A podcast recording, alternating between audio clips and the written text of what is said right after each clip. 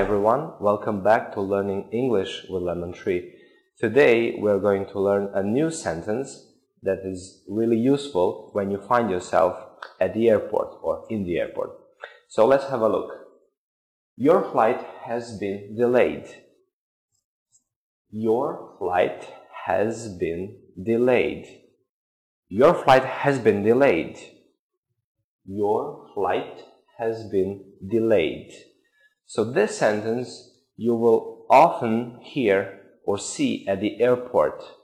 So it is really useful.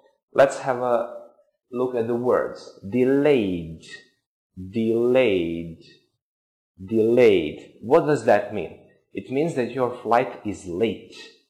It will start later, but it has stopped uh, for a reason, for some time. So it is a little bit or more late, but it will start later, okay? Let's repeat the sentence one more time. Your flight has been delayed. Your flight has been delayed. So delayed is the most important word here. Delayed. It means it's late. It will start later.